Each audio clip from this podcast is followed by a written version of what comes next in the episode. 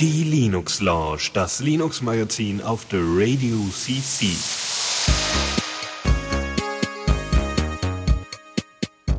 So, und jetzt auch mit offenem Mikrofon für den Dennis, damit er auch mitkriegt, wenn ich anfange zu moderieren und sonst was mitkriegt und man dann nicht nur eine Minute lang sein Tippen hört. Hier ist die Linux Lounge Nummer 148 am 12.05.2014 mit dem Dennis. Ja, guten Abend. Ja, endlich machen wir mal wieder Zusammensendungen, weil sonst, ne, weil Philipp konnte nicht, weil der ist irgendwie kränklich. Ja, ich glaube, glaub, fairerweise musst du mich auch noch vorstellen.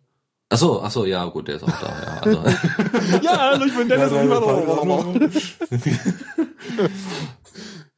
ja, doch, mich kennt man. Okay, das reicht dann wohl. Na gut, dann wissen sie, wo ich bin. Ja, klar, ich bin hier Aushilfe, ich putze hier nur. Und äh, ja, genau. Genau, ja. Du, ich stream hier nur. Ja, ich genau, ich stream hier nur. Ich äh, verpeile nur, dass ich auf Dauer reden gehen muss, damit du mich auch mitkriegst. Äh, ja, toll. Egal, aber das haben wir geschafft.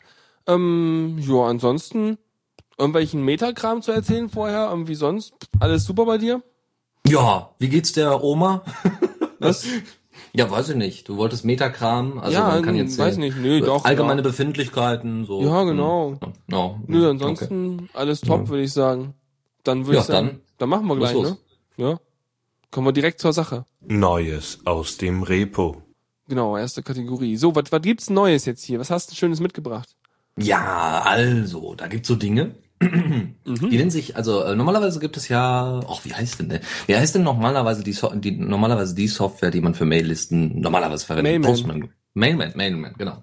Mailman und äh, naja, wer jetzt so eher im Geheimen äh, agieren möchte, also quasi so seine privaten Mailinglisten machen möchte und nicht so öffentlich wie die meisten Hackerspaces oder sowas, der könnte sich vielleicht mal ein bisschen mehr mit äh, Dada Mail auseinandersetzen. Äh, äh, und, ist ähm, das jetzt irgendwie jetzt so für Kleinkinder gedacht? Wie kommt der Name? Da, da, Mail. ich, ich glaube, es kommt äh, daher, ja. Nein, also zumindest lässt das Logo das vermuten. Äh, okay, das ist also, da hat jemand da mal geguckt, okay, welche Schriftarten habe ich? Oh, die fünf gefallen mir. Jetzt mache ich daraus ein Logo. Und Pink mag ich auch. Hm. Aber gut, irgendwas, also das kann Mailinglisten. Und das macht welche, die du dich nicht öffentlich eintragen kannst, oder wie läuft das?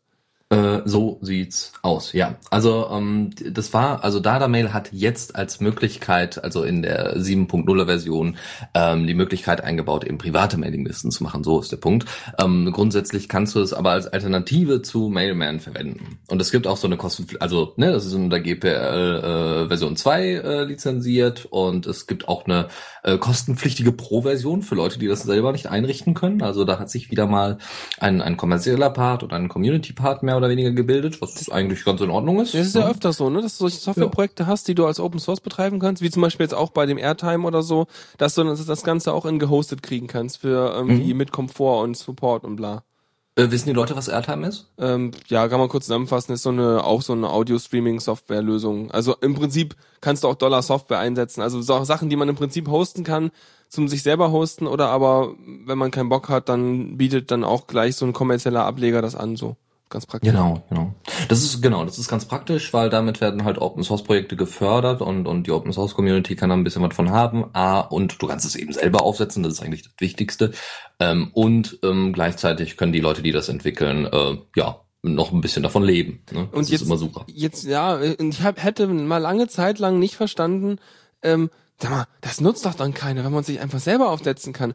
Aber seit ich halt hier so am Arbeiten bin mit so Leuten, die halt so hauptberuflich Windows benutzen und so irgendwie mehr Business am Laufen haben und eher weniger Zeit haben und sich wirklich auf den Kern konzentrieren müssen, kann ich mir schon vorstellen, dass es Leute gibt, die, die tatsächlich hingehen und sagen, du, ich habe die Zeit nicht, mich da um irgendein Update zu kümmern. Ich will das jetzt als Service haben und gebe dafür auch ein bisschen was aus, weil Geld spielt da weniger Rolle, meine Zeit ist viel teurer. Und das finde ich dann auch spannend. Also jetzt, wo ich so langsam mal endlich checke, dass es tatsächlich einen Markt dafür gibt, eigentlich ganz cool. Ja, ja das äh, Ding ist, also 35 Euro würde ich dann, also nee, Dollar, glaube ich. 35 pro Dollar. Jahr oder was? Äh, für pro Jahr. Ja, äh, weiß ich nicht. Also ob mir das dann wert ist, nicht selber offen. Die Frage ist halt, was oh. machst du sonst, ne? Gehst du irgendwie, machst du dir irgendwie, weiß nicht, früher gab's Google Groups oder sowas, ne? Ah, Moment, die haben noch ein anderes Angebot. Du kannst für 75 Dollar einfach für immer äh, einen Pro äh, haben. Für immer. Dada Pro! das klingt wirklich total dämlich. Wie ja. kommt man auf so eine Idee? Naja, gut. Es gibt ein, Also es ist auch äh, wohl ähm, so, wie das aussieht, wohl auch tatsächlich mit so einem schönen, ja, tatsächlich mit einem Interface und anderem und dran und dann kannst du dir das angucken und kannst Profile erstellen, also so Mini-Profile, ne, so von wegen, ja, Name, Datum, Überschrift, Name, Datum, E-Mail-Adresse und Ja. so Geschichten. Also es ist tatsächlich eine normale Äh, Mailingliste, wo man halt so, wie man es von, von Piratenlisten und so kennt, schreiben kann dazu. oder so. Dennis? Ja, Ähm, du bist gerade mega am, am, am, am Haken. Ähm, nee, ich meinte gerade, es ist halt ein normales Mailinglisten-Ding, so wie wenn man halt irgendwie das von irgendwelchen Piraten-Mailinglisten kennt und so einfach alle draufschreiben und dann ist toll. Ja, jetzt. Hallo, Ja, was denn? Mach ich keine Geräusche mehr oder was? Kiram. Ja, also ich höre dich, du mich nicht? Sollte jetzt besser laufen. Ja, ja, ich höre dich. Okay, gut, aber ne. Als du gerade ge- wahrscheinlich gesagt hast, äh, äh, dass irgendwie Ja. die Verbindung schlecht war, äh, war das auch verbindungsschlecht technisch zu hören. Also das, Also- also, dass die Verbindung schlecht war, konntest du nicht hören, weil die Verbindung so schlecht war. So sieht's aus. Oh, ist das Meta. Ähm, Ah, nee, ich meinte nur, von der Software selber ist es halt eine ganz normale Mailingliste. Das heißt, alle Leute, die da drauf sind, können so end-zu-end äh, kommunizieren. Genau, aber sie haben jetzt halt, wie gesagt, in der Version äh, 7.0 äh, die Möglichkeit reingebaut, dass man auch private Mailinglisten machen kann. Und es ist halt ein sehr, sehr schönes Interface und wahrscheinlich auch ganz gut nutzbar. Wie gesagt, man kann es ja, glaube ich, auch mal testen. Es gibt da so eine schöne Demo zu. Mhm. Und da sind echt viele Dinge, die man da tun kann. Also das sieht interessant aus. Also wenn man größere Projekte starten möchte, vielleicht da mal drauf zurückgreifen anstatt Mailman. Ja, oder man Ich benutzt ja nicht, direkt was Vernünftiges, um seine Leute zu managen. Aber weiß nicht so. Ich frage mich gerade, wofür man Mailinglisten benutzt. Ich meine, Oh. beim, beim Radio haben wir auch so eine Miniatur-Mailingliste zum Beispiel, ne? Wo du einfach Naja. an eine Adresse schickst und dann geht's an alle raus. Einfach so Ja, ein Teiler-Ding. Das hat jetzt nicht Ja, viel das Logik. ist halt aber keine Mailingliste. Ne? Nee. Also das ist, also es geht halt auch, auch darum, dass du so threaded äh, äh, Replies hast, also dass du wirklich Antworten hast, die dementsprechend einge, ähm, ja, aber äh, das, angezeigt werden und so. das hängt jetzt aber nicht unbedingt davon ab, dass du Maillistensoftware verwendest, sondern dass Hm. deine Leute äh, es verdammt nochmal hinkriegen, auf die richtige E-Mail zu drücken und dann Reply zu drücken. Weil dann halt diese ähm, Referenz-ID mit gesendet wird. Weswegen ich teilweise so einen Hals krieg, wenn, weißt du, kennst du vielleicht so? Keine Ahnung, vielleicht mit der entfernten Patentante. Ähm, so, äh, plötzlich kriegst du eine E-Mail, die, die, die, die kriegst du gar nicht mit. Irgendwo kriegst du einen Anruf von ihr dann so eine Woche später. Ja, sag mal, hast du meine Mail nicht gesehen? Und ich dann so, nee, welche Mail? Und dann guckst du nochmal in deinen Mail-Eingang und siehst, ah, die Mail hat sich in die Konversation von vor drei Monaten unten eingereiht und die ist schon auf, auf der zweiten Bildschirmseite. Weil die halt damals einfach eine Mail von, mir genommen hat, weil sie zu faul war, die äh, Antwortadresse rauszusuchen, äh, auf Reply, Reply gedrückt hat, alles an Zitat rausgeworfen hat, Titel rausgeworfen hat und eine neue Mail geschrieben hat. Kennst du nicht? Also ich, ich kenne zumindest die Situation, also ich kenne nicht die Situation, dass es äh, dann auf einmal auf der zweiten Seite ist, also weg ist, mehr oder weniger aus dem Sichtfeld, sondern es wird mir halt als neu angekommen angezeigt. Und Ja. ähm, das Problem ist aber, ich habe das bei äh, beim bei Bugzilla von Mozilla habe ich das zwischendurch mal. Ich habe bestimmte Bugs habe ich einfach so geflaggt, dass ich da, äh, äh, dass ich also abonniert, dass ich da Infos reinbekomme. Und dann habe ich, dann kommt halt irgendwie eine Mini-Info so von wegen, hat den Bug gefixt oder weiß nicht, ich hätte gerne das und das noch dabei, bla bla. Dann kommt und dann kommt diese riesige ellenlange Liste mit äh, schon bevorstehenden Replies, die ich schon bekommen hatte. Und ich habe dann wirklich auf der ersten Bildschirmseite komplett alles voll mit Bugzilla, nicht eingerückt und gar nichts. Und äh, das habe ich dann vielleicht mal. Aber so sonst und selbst wenn die Leute das raussuchen, wie gesagt, es wird mir als erstes angezeigt, ist anwesend, ist da, ist neu. Mittlerweile ja, also die modernen Posteingang oder eine moderne Sache schon, aber früher so, also ich rede dann echt von so vor sechs Jahren oder sowas, da haben das, da haben die es einfach irgendwo einsortiert, wenn man das, seinen Mail-Eingang auf Thread gestellt hat. Nicht so wie heute, alles ungelesen, mach mal nach oben oder so. Mhm. Naja. Gut, aber Mailinglisten kann man machen, ist toll. Ansonsten benutzt man einfach was Vernünftiges zum Gruppenmanagen, wie irgendwie Jira, sonst was. Ich finde, wir sollten mal gesponsert werden dafür, so toll wir das Programm finden. Ja, ja, Ja. aber grundsätzlich ähm, äh, würde ich nicht sagen, dass es ähm, unnötig ist, weil äh, was ist dezentraler und weit verbreiteter als E-Mail? Ähm, Ja, ne, und, also und, und, und was ist kaputter vom Design her und funktioniert trotzdem? ja, das ist ja, großartig. richtig, genau, ja, und wird so sehr genannt. Es werden sowieso immer nur die, tollsten und kaputtesten Sachen. Also die, die Ja, kaputtesten Sachen sind die richtig. tollsten. Ja, ja. Nee, also die, die kaputtesten Also- Sachen überleben auch. Ich meine, ja. Beispiele fallen euch sicher genug ein, ist sonst Hausaufgabe für euch. Wollen wir weitermachen? Ja, bitte. ja, Alex QT, du hast keine Ahnung, wovon wir sprechen. Äh, Ich kenne LX.de als mach mal das drauf, der Laptop, der schafft das noch, das ist leicht und klein. Und Qt, also Qt ist halt das äh, Bildschirm-Framework, was KDE früher verwendet hat, beziehungsweise verwendet und äh, auch viele Programme benutzen, weil das eine relativ gute äh, Infrastruktur drin hat. Und weil es besonders leichtgewichtig ist. Also und das war auch der Grund. läuft. Ja, wer sich das antun möchte. Es geht, das ist toll, da kriegt man Digi Digicam tatsächlich auf Windows zum Laufen im Prinzip. Voodoo. Ja. Ähm, also LXQT ist quasi ähm, die Neuerfindung, die selbst Neuerfindung von LXDE. Ähm, äh, hast du mal was von Razer QT gehört? Gar nicht. Okay, ich auch vorher nicht. War das äh, aber Bleeding Edge? Das, ja. Cutting Edge, wenn's Razer QT ist. Oh. Ja, wird schmerzhaft Ja. heute. Ähm, auf jeden Fall äh, auch ne, Qt, also äh, Razer Qt war äh, Qt based, ist klar. Ähm, LXDE war GTK 2 based. Und die Frage war jetzt von L von den LXDE Entwicklern, hey, wir haben viele wir haben jetzt viele Entwickler, wir haben die Manpower, wir wollen LXDE weiterbringen, aber wir wollen kein GTK 3, weil zu schwergewichtig und wir wollen was leichtgewichtiges, damit wir auch äh, auf den Mini Rechnern laufen könnten, theoretisch auch auf einem Raspberry Pi, wenn es Also muss. leichtgewichtig heißt in diesem Zusammenhang, dass man weniger Code, weniger Ressourcen hat, die man laden muss, bevor das Ding läuft. So sieht aus. Ja, genau. Mhm. Äh, und auch weniger Speicherplatz und äh, ja, weniger Ja. RAM meine ich und so. Ja. Ähm, so, und dann hat man sich da hingesetzt und hat dann überlegt, hm, was machen wir denn, was machen wir denn? Ja, bleibt eigentlich nur die Alternative Qt. Okay, Qt, ähm, was machen wir dann? Wir haben da jetzt so überhaupt keine Ahnung. Äh, wen könnten wir denn mal fragen? Und Sie dann hätten auch eine Web-Oberfläche machen können. Sie hätten auch irgendwie äh, Kiosk-Modus Chromium machen können und dann da Gottes Willen. keine Ahnung. Also das sind Gottes nur die beiden Alternativen, aber äh, Qt bietet sich an, ja. Ja, auf jeden Fall. Haben die sich dann mit Razer Qt äh, zusammengetan und haben dann gefragt, hey, äh, euer Projekt liegt ja auch schon seit einer Zeit brach. Ähm, ihr kennt euch mit Qt aus, also du eine Entwickler, der gerade noch aktiv ist. Ähm, wollen wir das Projekt nicht zusammenlegen? Und dann haben sie sich überlegt, ja, das machen wir. Ne? Razer Qt hat keine Pow äh, Manpower, LXDE möchte auf Qt umsteigen und hat keine Erfahrung in Qt. Und so kam man dann zusammen und jetzt heißt das ganze Ding LX Qt.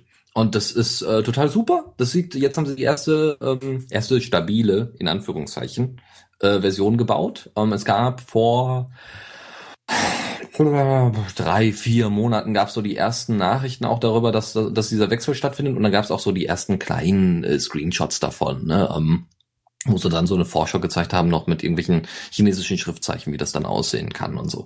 Und jetzt haben sie eben eine fertige Version gebaut, die sieht, muss man ganz ehrlich sagen, ähm, Razer Qt sehr, sehr ähnlich. Vor allem hat unten das Razer Qt Logo noch drin, was sehr witzig ist. Ähm, also diese, diese, dieser Pi- Papier, äh, Pizza-Cutter. Ja, Ja, warte mal kurz. Ach so, ah, oh, also diese runde Scheibe an so einem Griff, wie man sonst so über seine Pizza, richtig. Ah, Pizza So sieht er aus, genau, ja. Cool. So, und ansonsten, ja, ich meine, ich bin ja kein Freund von Qt, aber na gut, also es, ja. Das es macht Knöpfe, es macht so ein X-Button und andere Knöpfe und Scrollleisten und Widgets und Dinge. Ja, es lässt sich benutzen. Also für mich erfüllt es alle Kriterien von kannst du machen. Ja, es macht Dinge, ja, und das funktioniert auch. Also Alex, also es soll erstmal noch auch die GTK 2 Version von Alex.de erstmal weiterentwickelt werden.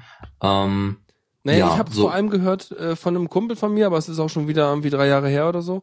Ähm, der hat halt ähm, Software gebastelt und er hat Qt benutzt. Und sein Ding Ja. war, er hat halt als nativ, als Standardsystem bei sich, äh, hat er ähm, Windows drauf, hat halt auch noch Ubuntu dabei gehabt, also beides so. Und er hat halt, ähm, du hast ein bisschen Echo, wenn ich ich weiß, ich versuche hier gerade äh, die Voice Activation runterzusetzen. Ja, du kannst auch, auch na egal, mach, ist super. Ähm, und er meinte so, Qt, das ist geil, weißt du, er hat irgendwie Java mit Qt gemacht, das hat funktioniert. Er meint so, ist wesentlich besser als Swing. Ja, einfach wegen der Bindings, der Sachen, also weil einfach die Events besser kommen, diese ganze, das ganze Event-Loop und der Krempel von Qt viel cooler ist zum Programmieren. Und dann hat er auch irgendwie C++ mit Qt gemacht, das, was halt so mehr so, eigentlich sozusagen nativ ist dann. Das läuft auch super, also, das will man einfach machen und deswegen, er war da völlig von begeistert und äh, Python Fan sagt auch gerade, alles ist besser als Swing. Ja, ich glaube auch.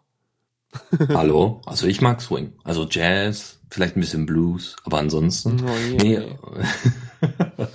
ja, ja, das mag sein. Das äh, kann ich mir gut vorstellen. Es gibt irgendwie noch weitere Implementierungen von Qt, wo sie es versucht haben, irgendwie auf Web zu supporten. War das war nicht QML, sondern Q.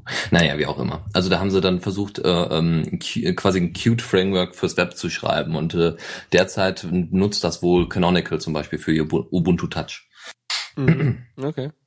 So. Naja gut, also äh, wird, auf jeden Fall haben wir jetzt erstmal noch eine, ja, eigentlich noch eine neue Oberfläche, die aber je nachdem, die, sie, also wie gesagt, die LXDE, LXDE, die GTK 2 Version soll weiterentwickelt werden, wenn sich denn Entwickler dafür finden. Wenn nicht, dann nicht. Ja, also das heißt, äh, LXQt ist quasi erstmal eine komplette Neuerscheinung, trotzdem gibt es halt den Namen PC-Man FM für den Manager, also für den, für den äh, File Manager. Der wird Mhm. übernommen. Okay. Na Jo, gut. mal, mal gucken. Ja. Ich habe gerade gar keinen Bedarf an neuer Distribution, aber sollen sie mal machen. Wird sich schon Ja, oder. Oberflächen. Ja, Oberfläche aber ich auch nicht. Ich benutze äh, X-Face seit äh, zehn Jahren gefühlt. Es ja, läuft. wa- wahrscheinlich in genau der aktuellen Version, oder? Äh, nee, hat zwischendurch ein Update bekommen, hat sich aber dadurch im Aussehen nicht verändert. Ah, okay, okay. Gut, äh, du hast auch ein Pi, oder? Äh, ich habe einen Pi, der ist gerade im Exil, der ist bei meinen Eltern gerade. Und äh, wir haben es immer noch nicht hinbekommen, dass wir mal irgendwann eine Skype-Session gemacht haben oder irgend sowas. Und ich meiner Mutter mal erklärt habe, wie sie den OpenELEC äh, Dingens da anklemmt, so dass sie dann mal irgendwie endlich mal ihr YouTube und ihren Krempel da auf äh, auf dem Fernseher gucken kann, weil aktuell hängt sie vor ihrem Laptop und dann ich so, Mann, die haben so ein geiles Sofa und einen Fernseher, da können sie doch mal ihren Krempel auch auf, darauf gucken. Ich meine, wenn man schon einen Fernseher hat, ne? Aber ja, haben wir noch nicht angeschlossen, deswegen ist der gerade im Exil. Aber ich habe noch einen zweiten Pi hier, den, den von Wein nämlich. Und wenn ich da mal was basteln muss, dann äh, nehme ich den, den in Beschlag. Mhm, mhm. Und selber? Ähm, ja, ja, ich auch. Ich habe nur echt keinen Einsatz dafür im Moment. Also ich weiß tatsächlich noch nicht, was ich damit machen soll. Für manche Sachen ist das Ding einfach zu schwach und für andere Sachen ist es tja, Na, nicht zu stark, aber basteln. Also musst da Dinge anschließen. Das ja, so. Voice Activation und solch, so ein Scheiß Nee, hier. einfach, Also, einfach ganz viele LED-Displays und, und Knöpfe und, und irgendwelche Sensoren. Helligkeitssensoren, ähm, Lichtschranken, irgend ja, das, ja, ich wollte jetzt hier kein, kein Atomkraftwerk hier neben dem Haus aufbauen, Kannst weil ich schon überlegte. Ja, ich bin, ich war schon am überlegen, ob ich nicht tatsächlich so, weil ich ja nie im Chat bin, übrigens gerade auch nicht. ja, ja, ich Moment, bin das ja da. lässt sich, das lässt sich ändern. Ähm, die Überlegung natürlich war, ob man nicht hier einen eigenen kleinen Bildschirm ne, an das Pi anschließt und dann an die Wand so einfach die äh, äh, einfach den ERC beobachten könnte. Ja, das wäre auch, glaube ich. ich hatte auch schlecht. schon mal überlegt, der Pi ist eigentlich gut. Und der Pi ist eigentlich auch, was ich am liebsten dran hätte, wäre halt so ein Kindle-Display, also so ein E-Ink-Display an dem Ding. Mhm. Weil dann hätte ich einfach dort relativ statische Informationen drauf a- dargestellt. Irgendwie sowas wie, äh, keine Ahnung, ähm, ähm, Wettervorhersage, wie viel Mails, äh, solche, solche ganzen statischen Infos oder irgendwelche solchen Sachen sozusagen, Gesundheitsstatus meiner Wohnung, sonst was. Ähm, und das wäre halt völlig ausreichend gewesen mit so einem Pi, beziehungsweise der hätte sich halt mega gelangweilt dabei die ganze Zeit. Aber das könntest du vielleicht sogar noch machen, wenn du so ein Kindle mal hackst oder eine eigene Software draufbringst, weil der hat ja auch WLAN. Dann muss der einfach nur getriggert irgendwie alle zehn Minuten mal kurz angehen, aufwachen und einmal aktualisieren und gut ist oder so. Hm, Ja, spannend. ja Ja, vielleicht. möglich, möglich. Aber ich habe keinen Bock, was für ein Kindle zu hacken und sowieso keine Zeit. Aber ich fand halt dieses E-Ink-Zeug total spannend eigentlich. Naja. Mhm. Aber wir wollten ja nicht über Pi reden, ne? Genau, und zwar gibt es äh, Pidora, Pidora, Das ist Fedora für den Pi? So sieht's aus. Und ähm, das ist total hübsch. Also sie haben, äh, das ist mit, äh, ja, es ist hübsch. Es hat, glaube ich, eine LXDI-Oberfläche, wenn mich nicht alles täuscht. Sieht zumindest, ja. Auf jeden Fall soll das äh, nach Angaben von Softpedia, die ja zur Übertreibung neigen, schon mal grundsätzlich äh, vorher gesagt, ähm, soll das wohl eine der erweitersten, äh, erweitertsten und bestmaintaintesten ne neben Raspberry sein, von den Distros her. Ähm, weil, ne, Mhm. Oberfläche und so, alles dabei und total toll und ja, also soll alles wunderbar funktionieren. Also und, meinst du, die ähm, haben sich am meisten Mühe gegeben, äh, das auf dem Raspi gut aussehen zu lassen? und ja, nicht nur aussehen, sondern Weil- auch nutzbar zu machen. Ja, weil sonst würde ich ja sagen, von der Erweiterbarkeit und so alles, hätte ich jetzt vom Gefühl her gesagt, mach einen Arch drauf und du bist glücklich.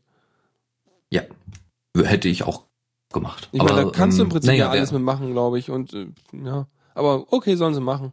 Weißt du, Leute, Genau. die meinen, also nicht alle Leute wollen die Hürde nehmen, sich so ein Arch oder so einzurichten. Oh, ja, das Ding ist ja auch, äh, wer eine Alternative zum Raspbian haben möchte, kann dann eben auf Fedora umsteigen, Stimmt, wenn er ja. eine Desktop-Oberfläche haben möchte. Ne? Mhm. Obwohl man das normalerweise ja nicht tut, aber es gibt Dinge, äh, die, die sind sinnvoll damit. Ja, wie gesagt, das ist eigentlich alles. Also es ist ein neu, neuer Release und das Ding ist super gut erweitert worden. Jetzt hier, wie gesagt, Fedora 2014 die Version. Äh, Sie haben ein bisschen was an RootFS gemacht. Äh, Das meiste ist aber tatsächlich größtenteils so Kleinigkeit. Ne? Sie haben jetzt einen Splash-Screen drin. Uiuiui. ja, äh, sie haben noch mehr Logos von Pandora eingebaut und ja, es, es läuft noch deutlich schneller und besser und Äh, Läuft das auch schneller, wenn man auch, auch Anwendungen offen hat oder läuft nur, läuft nur der Desktop schneller? ich meine, auf dem Bildschirm hier sehe ich einen? Desktop. Und wenn ich überlege, okay, jetzt machen wir unseren Speedtest, indem wir halt den File-Manager äh, auf den Desktop hin und her schieben, boah, geil ist das schnell. Aber wenn man dann irgendwie auch mal so ein bisschen was laufen hat, dann, ich meine, muss man sich schon damit abfinden, dass es halt tatsächlich nur ein 700 Megahertz Arm ist. Es ist nur ein Pi, ja. Ähm, deswegen, aber es soll trotzdem ziemlich gut laufen. Sie haben irgendwie jetzt den Xorg äh, F FB Turbo Driver äh, noch dabei, Mhm. äh, der das Ganze noch ein bisschen schneller macht und äh, dementsprechend etwas, ja auch die An also Animation, wenn man das überhaupt so nennen kann, wenn man ein Fenster bewegt, also die einfach Bewegungsanzeige, die Anzeige etwas hübscher, weicher macht. Ja. Ich, ich habe Ja. mir gerade mal vor Augen geführt, wenn man sich mal so ein Pi vergleicht mit dem aktuellen Smartphone, das ist schon echt erschreckend. Also ich meine, der Pi kommt mit einem Kern und 700 Megahertz und 512 MB RAM, wenn man äh, Glück hat, vorbei. Und so ein Smartphone, was ich da jetzt gerade in der Hand habe, hat halt vier Kerne und jeder Kern hat 2,26 Gigahertz und äh, das Ding hat 2 Gigabyte RAM. Äh, ähm, uiuiui. Mhm, ja, ja. Ja, äh, das ist wie gesagt einfach mal so Wink mit dem Zornfall. Es gibt eine neue Version von Pandora und wer mit seinem Pi im Moment nichts anzufangen weiß, kann vielleicht auch einfach erstmal damit rumspielen und mal gucken, ob da irgendwas mit zu laufen ist. Das ist so Ja. geil am Pi. Weißt du, das ist einfach so Spielzeug, Plug-and-Play-Spielzeug. Wenn du es nicht mehr magst, nimmst die SD-Karte, formatierst du, machst was anderes drauf. Oder wenn du gerade irgendwie zwischen so Sachen wechseln willst, schiebst die eine raus, machst die andere wieder rein, hast du gleich komplett anderen Rechner mit komplett anderer Umgebung. Ja, ist total supi. Mhm. Gut, dann geht's weiter. Und zwar äh, Watt OS. Also Watt? hat nix mit, ja. das wüsstest du eigentlich so aus dem Norden her kennen. Ja, Watt, ne? Ja. Weißt du, drei Kilowatt, ne? Dann machst du dann so eine, eine Schubkarre und dann machst du drei Kilowatt rein und äh, ja. Genau. Ja, ähm, Watt Wat- OS. wat ist denn ähm, wat, wat, wat, was ist das denn? Das ist jetzt, das ist jetzt basierend auf Debian. Also Watt OS ist äh, vor allem eine Distro für die, also die, die ähnlich zu Pydora und Raspbian auf sehr, sehr alten und sehr, sehr, ähm, ja, nicht so gut ausgestatteten Rechnern laufen soll. Und äh, das tut es wohl auch. Es hat eine LXDI und eine Mate-Oberfläche. Ne? Also hier Mhm. das alte GNOME. Um, dann ist Iceweasel drauf, äh, EPDF, Viewer und so weiter und VLC natürlich.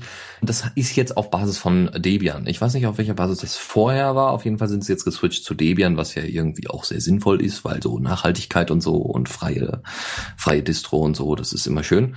Ähm, ja, wie gesagt, kann man mal ausprobieren. Wenn man einen uralten Rechner irgendwo noch hat, der kein Pi ist und keinen ARM-Prozessor hat, äh, dann ist das sicherlich was dafür. Also normales 386, äh, i386 Profil. So sieht's aus, ja. Ja, nee, doch, klingt gut.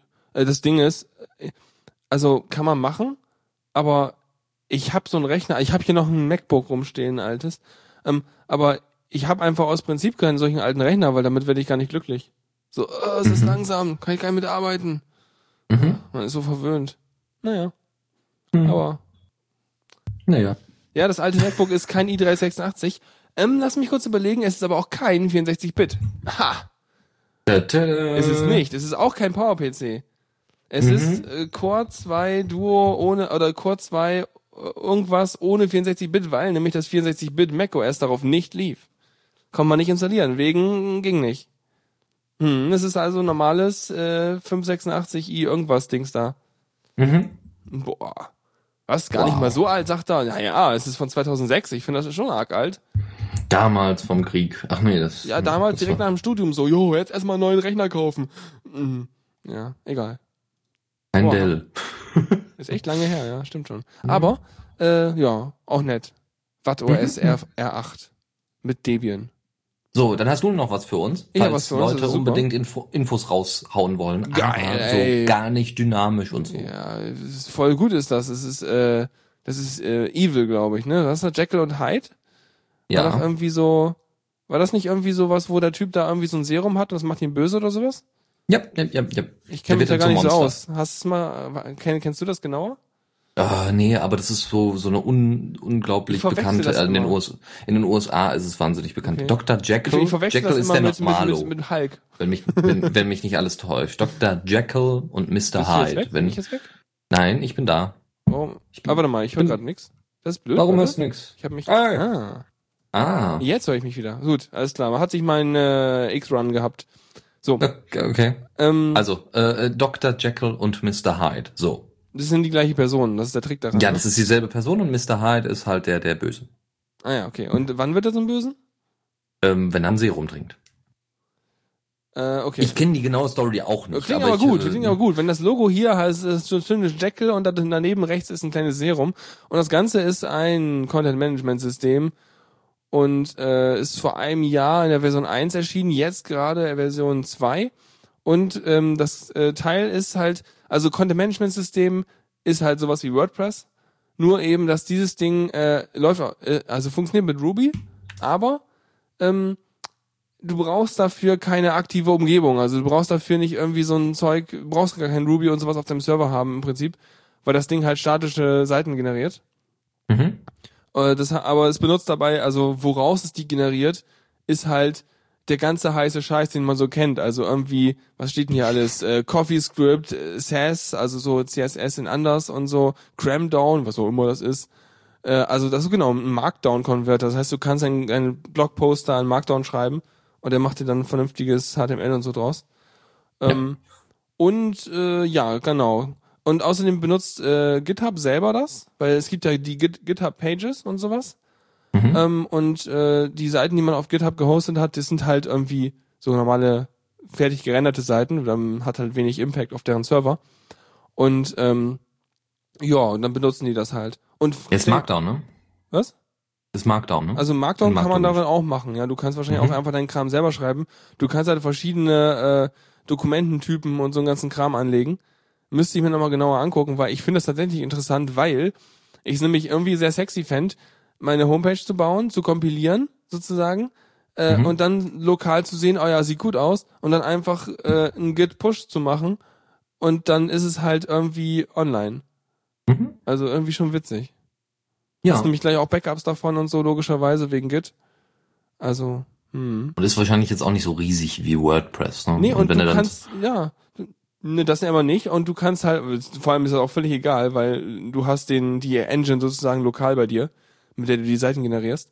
Mhm. Ähm, aber äh, du hast halt auch keine Anforderungen an den Host. Das heißt, wenn jetzt dein Host irgendwas kann, das ist völlig egal und die Seiten sind rattenschnell, weil äh, die sind halt, du hast keine Ausführungszeit auf dem Server, bis die Seite Mhm. ausgeliefert werden kann. Sofort nach der Anfrage kommt die Seite zurück.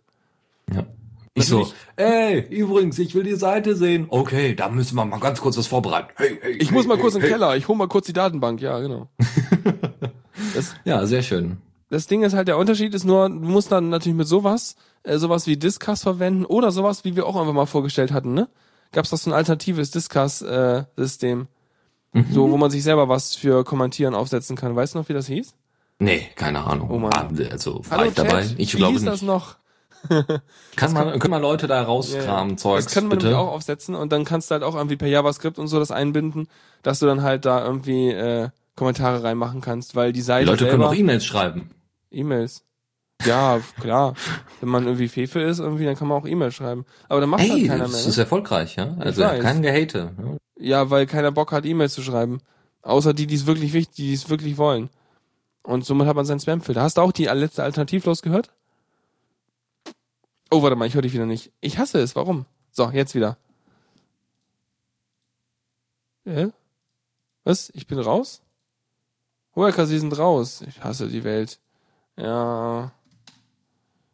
Okay. Ähm, man hört mich nicht. Das ist blöd. Dann muss ich da Jack neu starten oder was?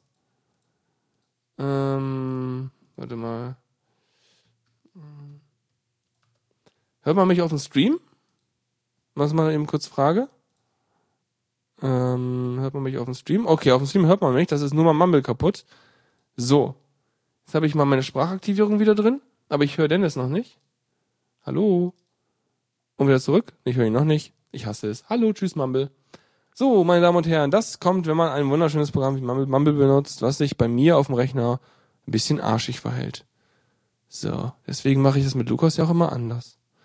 So, jetzt verbinden wir das alles wieder. Was haben wir denn gerne als Input? Das hätten wir gerne. Hätten wir gern das hier und das hier. Noch eine Prise davon.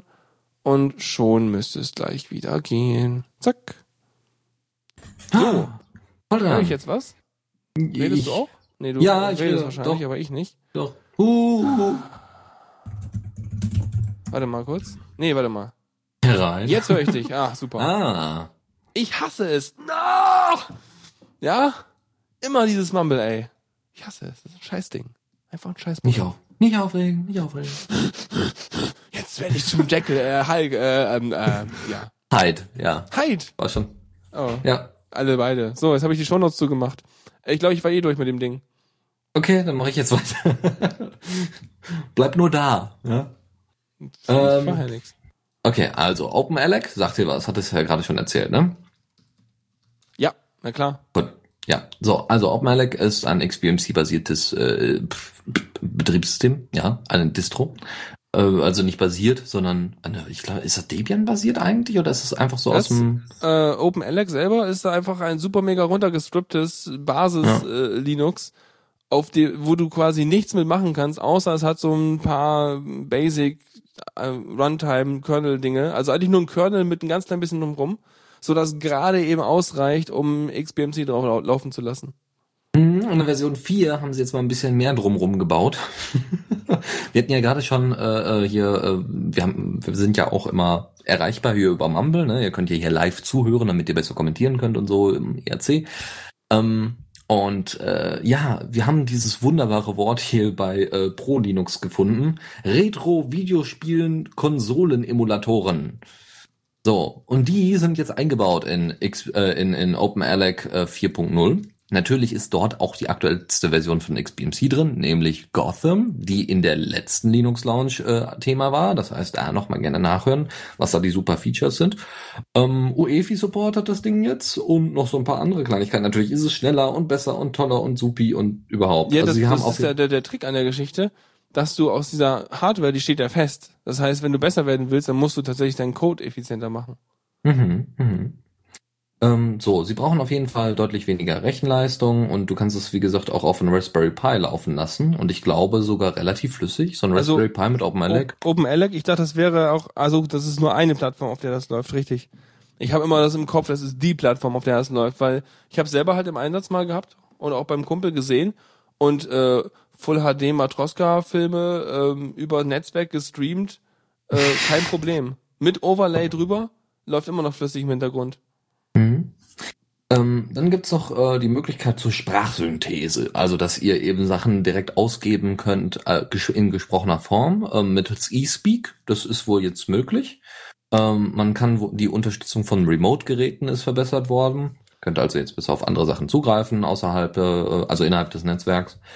Ähm, ansonsten, ja, so, so Dinge halt. Ne? Also es ist jetzt, äh, der, der Kernel ist Version 3.14 und ich glaube, es gab mal wieder irgendwie einen, äh, ich glaube, das war sogar der 14er Kernel, der äh, wieder so, einen so einen Megasprung bekommen hat, äh, was, was Boost angeht, was RAM äh, und, und, und Akkulaufzeit und so weiter angeht, was jetzt beim Pi nicht so wichtig ist. Aber ich hatte nur mitbekommen, dass es irgendwann in einer relativ aktuellen Version mal äh, gefixt sein soll, dass ähm, na hier äh, Schlafmodus und sowas bei Laptops besser ist.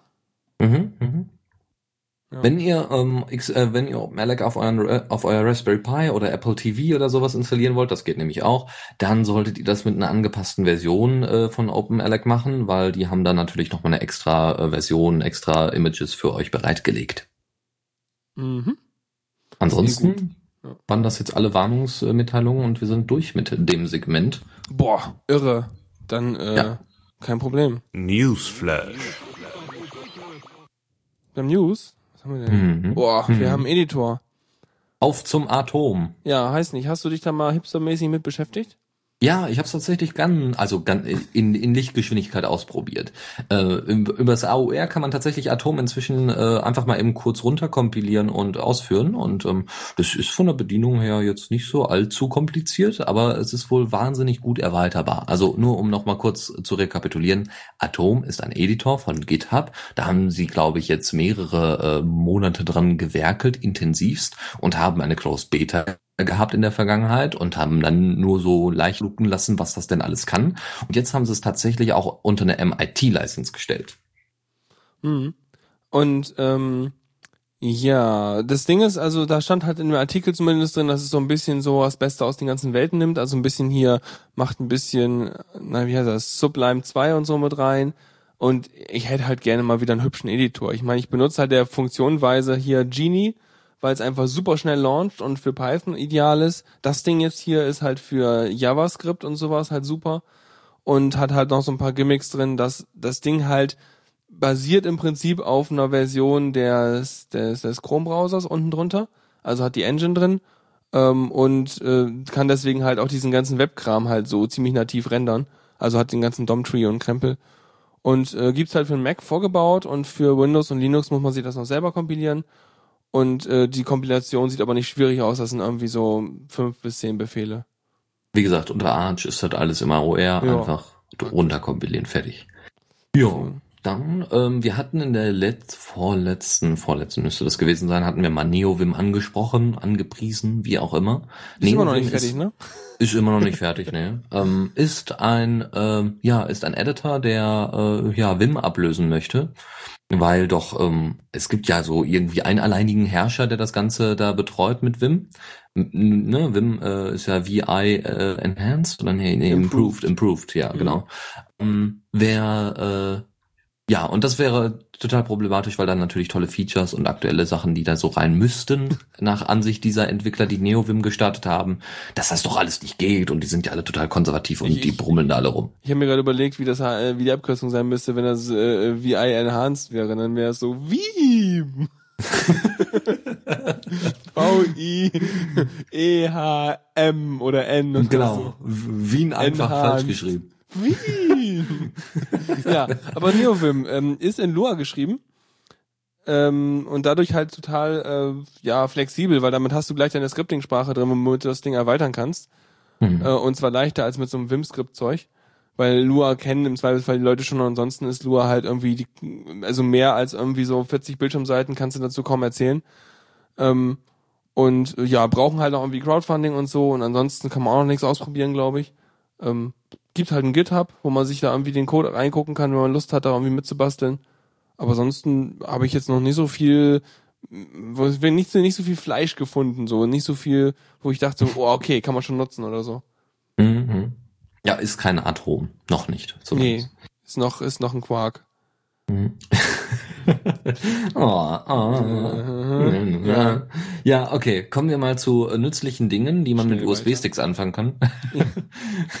ähm, was mache ich mit USB-Sticks? Warte, ähm, äh, ich mach da, ich speichere da Daten drauf oder ich ja, äh, ja, ja, ja, ja, ja, tu dann eine Soundkarte, äh, ist mhm. auch die Größe. Also Daten war glaube ich schon richtig, ne? Mm, ja, ja, fast, fast. Was machst du mit einem USB-Stick denn sonst, wenn dein Rechner kaputt ist? Oder also die, die, deine Distro auf dem Rechner dann weine ich, weil ich nicht mehr rankomme an den USB-Stick. Außer ich kann von dem USB-Stick booten, dann kann ich da vielleicht den Rechner von booten. Hm, das ist das Stichwort, genau.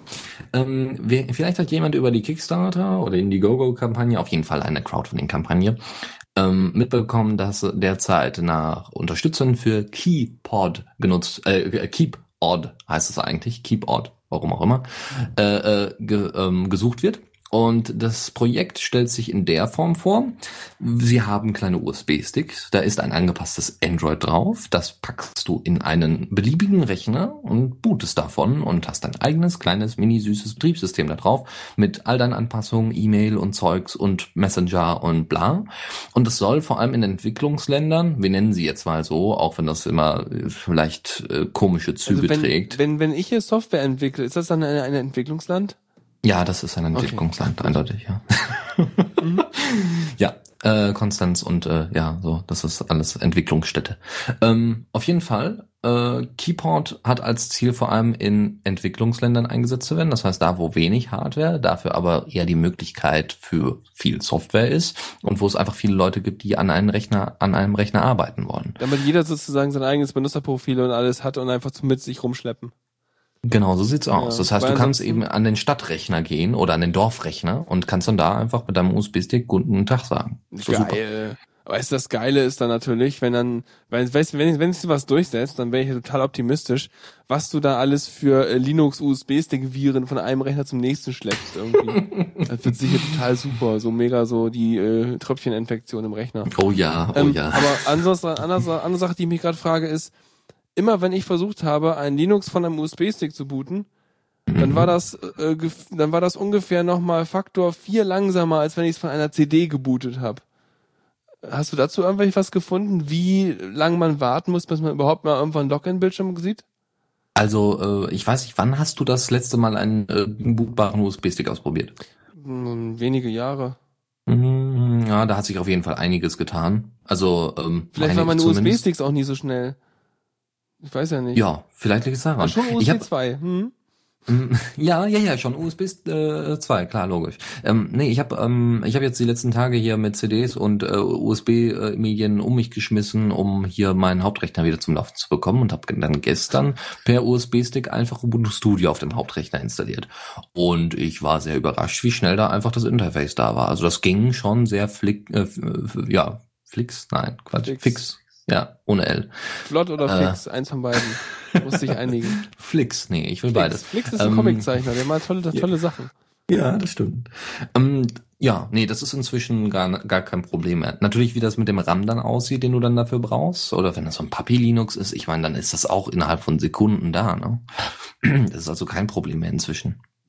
Ja. Aber ein Android, ich bin mir da nicht sicher. Also Android find, halte ich da einfach für die absolut falsche? Die da Android Distro.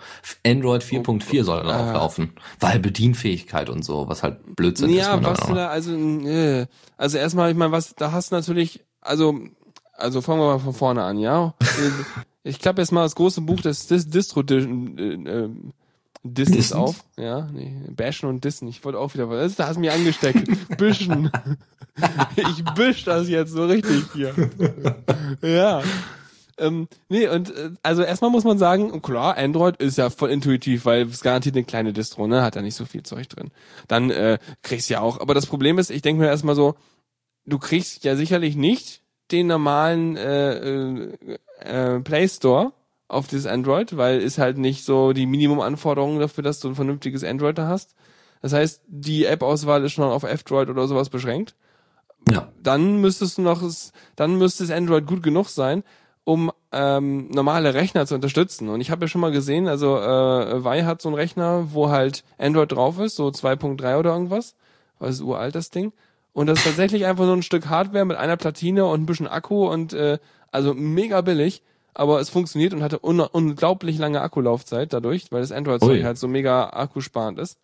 Ähm, aber das ist nicht nicht so einfach mit einem Touchpad, äh, also Quatsch, mit, ja genau, mit so einem Touchpad äh, diese ganze äh, Touch-Eingabe, die du eigentlich hast auf dem Bildschirm, irgendwie nachzuvollziehen. Also du hast Probleme teilweise Anwendungen zu bedienen, weil die einfach davon ausgehen, dass du irgendwelche zwei Fingergesten oder so einen Schwach Schwachsinn machen kannst. Mhm. Und das ist einfach kompliziert. Also ich glaube, bei solchen Projekten ist es besser, wenn man tatsächlich eine Desktop-Version benutzt. Außer sie wollen natürlich in einen USB-Stick in ein Handy reinstopfen. Ja, sie wollen wahrscheinlich einfach, dass es auch clicky bundy aussieht, ne? Also, Ja, also Papi Linux was ist jetzt was anderes. Also Haben- Papi Linux ist echt nicht äh, und zwar dafür. Äh, Wir haben doch schon zwei, zwei. Distros da oben vorgestellt mit äh, Genau. LXQT und Watt OS R8. Mhm. Die kann man auch beide benutzen. Mein Gott, Leute, warum hört ihr nicht auf uns? Ähm, Gibt es nicht irgendwie eine andere Möglichkeit, einfach das Home-Verzeichnis auf den USB-Stick zu packen und das Ja. jedes Mal per F-Stub zu booten? Gibt, äh, also ich will nicht vom Home-Verzeichnis booten, aber im Prinzip das ein einhängen, ja, Nee, das müsste, ja. ja. Aber dann müsstest du halt den Rechner, an dem du gerade bist, auch darauf konfigurieren. Also du willst schon dein ganzes System vom USB-Stick booten oder gar nicht. Hm, hm, Also so. hm. Ja, ja, ja. Oder du Okay. hast halt die andere Methode, dass du einfach sagst, pass auf, ich gehe hier an den Rechner, das ist ein Gastrechner, ich habe keine Ahnung, was da für Software drauf ist und sowas alles und es ist alles komisch eingerichtet, aber ich habe meine Daten bei mir auf meinem USB-Stick, so wie die letzten Ja. 15 Jahre. Genau. Aber ich fand das andere schon nett mit dem von, von dem Ding booten. So, Kleinigkeit noch. Ähm, Die äh, Sticks haben ein Fassungsvermögen von 8 GB und kosten 7 US-Dollar pro Stück. Was Was? bedingt, ja, was, was wohl nutzbar ist. Ich war ganz also, kurz, ich habe wieder den Aus Aussetzer gehabt. Ich habe diesmal Nicht nichts schlimm. gesagt. 7 US-Dollar. Ja, Ähm, alles easy. ist okay. So viel kostet ein USB-Stick. Ach, da ist noch Software drauf, na sowas. Ja, sowas. Und dann ein Android. Ui, und das kann man Yay. booten. Ui, und da kannst du eine Maus an anschließen. Ui, ui, ui. Okay, okay. Wir werden mal mehr, mehr Indie, glaube ich. Was ist denn eine Indie-Box? Indie-Box, also das ist quasi, also wenn du Sachen verpackst, dann kommt das Indie-Box. Ah, Ähm. jetzt weiß ich's, alles klar. Mhm. Sehr gut, sehr gut. Ja, ähm, 2 Gigabyte RAM hat das Ding. Das ist äh, so ähnlich wie die Freedom Box. Ähm, soll direkt an den Router angeschlossen werden und dementsprechend sollst du dann eben OnCloud, E-Mail, Zeugs, alles schön auf diesem kleinen Rechner an deinem Router haben. Oh, warte, ich habe vorhin was vergessen. Bei deinem tollen Mhm. Witz. So. Ah. Bitteschön, weiter geht's. Das Ding hat, äh, also das ist die Indie-Box, äh, so wie sie vorge, ähm, vorgestellt worden ist, ist auch was Kaufbares, ja, also ist ähnlich wie äh, ähnliches Betrie äh, Modell wie äh, Dada Mail, ja, oder hier hier, ja. Ähm, und äh, ja, auf jeden Fall hast du dann eine kleine Box, da sind zwei Terabyte, also zwei 1 Terabyte Festplatten drin, die sich gegenseitig spiegeln. Das heißt, Mhm. du hast gleichzeitig auch schön Backup und so. Ähm, du kannst entweder die fertige Hardware für 500 Dollar kaufen. Okay. Ähm, Klingt mir so ein bisschen wie diese Steam Machines, nur in, nicht zum Spielen, sondern zum äh, äh, eigene kleine Cloud machen. Genau. So ähnlich, ja, doch. Okay. Weil äh, die, ähm, ne, die Geeks, die können sich natürlich dann auch äh, Open Source Software, also die Open Source Software von der Indie-Box einfach da drauf packen auf einen eigenen Rechner, auf einen alten Rechner. Ist voll easy und voll supi und so. Und du kannst halt App-mäßig kannst du Sachen hinzufügen, was mich sehr an Arc OS erinnert, was man auf einem Raspberry Pi laufen kann. Äh, laufen lassen kann, äh, äh, was ich auch schon mal ausprobiert und auch vorgestellt habe. Äh, probiert das nochmal aus. Es ist äh, inzwischen ist es deutlich enhanceder. Wien. Ähm, ja, da, also Open Source Software ist da unter anderem drauf, die OwnCloud, WordPress, Media Goblin und Known. Known ist ein Wiki. Äh, Und- no, wie schreibt man das Nee, denn? nee, Quatsch. Nee, ja, als hättest du es gewusst. Nee, Known ist kein Wiki, Known ist was anderes. Äh, als Wiki kommt nämlich Wagon. Wagon, Nee, da spricht man Deutsch aus Wagen. Wagen. W-A-G-N. Wagen. Wagen. Ja, das kommt doch wahrscheinlich aus Österreich. Ich bring Ist meinen Wa- Wagen mit, ja, da fahren wir jetzt mal gleich auf Autobahn. Oh Gott. Ja, heuer, heuer fahren wir mit dem Wagen rum. ähm, also auf jeden Fall ist das das Wiki. Wagen ist das Wiki. Und äh, als sichere E-Mail-Lösung ist derzeit die Alpha-Version von MailPile da drauf. ja, wo es schon so viele Leute gibt, die mit den Hufen scharren, weil die endlich mal MailPile vernünftig haben wollen. Aber ich Ja, denke mir immer so, ich habe mich noch nicht mit MailPile äh, ange hab mir jetzt noch nie angeguckt. Ist mir egal. Ich kenne das Ja. eh gar nicht. Ich will's gar nicht. Die. Konzept, die Konzeptzeichnungen sahen ganz gut aus. Also muss man sagen, das kann sehr von Vorteil sein. Okay, das ist alles mit drin in diesem in dieser Betriebssystem Standard Ausführung für das Ding da. Genau, genau. Ähm, sie wollen sogar, dass jetzt so weit, also bis zum 20. Juni könnt ihr eben diese Kampagne unterstützen. Die braucht 50.000 Dollar. Ich weiß nicht, wie sie jetzt im Moment steht. Kann man nachgucken. Äh, falls Leute den Podcast nachhören, ist das sowieso wieder nicht aktuell. Und sie wollen direkt schon im vierten Quartal 2014 ausliefern. Wenn die, Das ist wenn ja das, auch das hinkriegen. echt fast nur noch irgendwie so ein halbes Jahr. Ein halbes Jahr. Hin. Ja. Hin, her. ja, her.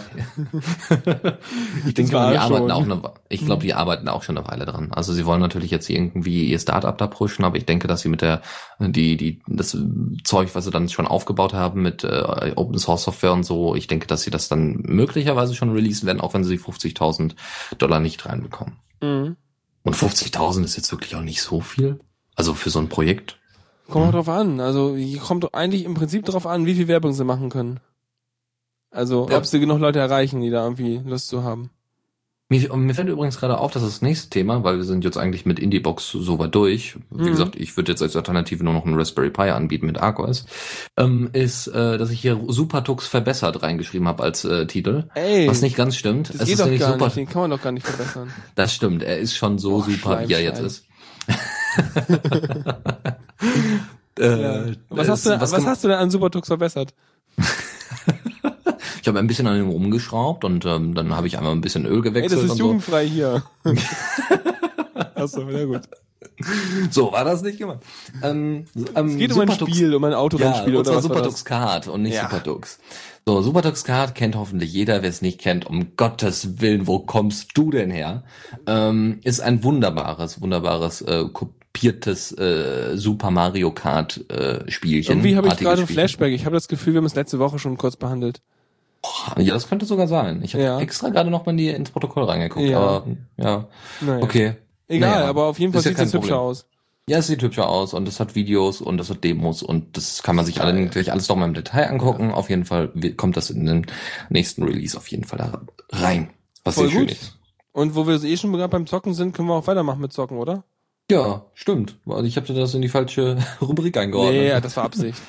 Okay. Zockerecke. Ja, genau. So, jetzt mal in der richtigen Rubrik hier. Was machen wir? Wir, wir machen keine Hunger Games, wir machen Terminal Games. Mhm, mhm. Genau, ja, weil pff, hallo, wer will nicht auf seinem Home Also genau, richtig. So ist es ja. Weißt du, du bist irgendwie dann mit deinem, mit deinem, äh, mit deinem, wie hieß der noch, äh, Com, äh, nee, ConnectBot hieß es früher, der SSH-Client auf meinem Handy.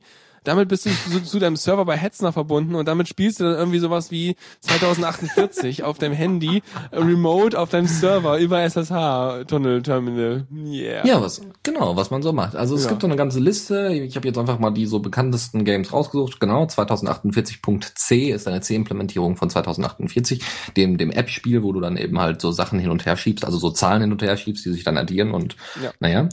So, und äh, dann gibt es noch Bested, wo man jetzt sagen würde, äh, was soll das denn für eine Kopie sein? Das ist eine Tetris-Kopie. ähm, scheint auch ganz gut zu funktionieren wohl. Ähm, sieht auch hübsch aus. Äh, dazu haben wir dann noch Ninvaders, wo man jetzt überhaupt nicht weiß, was damit gemeint ist. Überhaupt nicht. Deswegen Also eine einfach mal so stehen. Endcurses-Variante von Invaders oder was? Wieso heißt das Ninvaders? Ich habe keine Ahnung.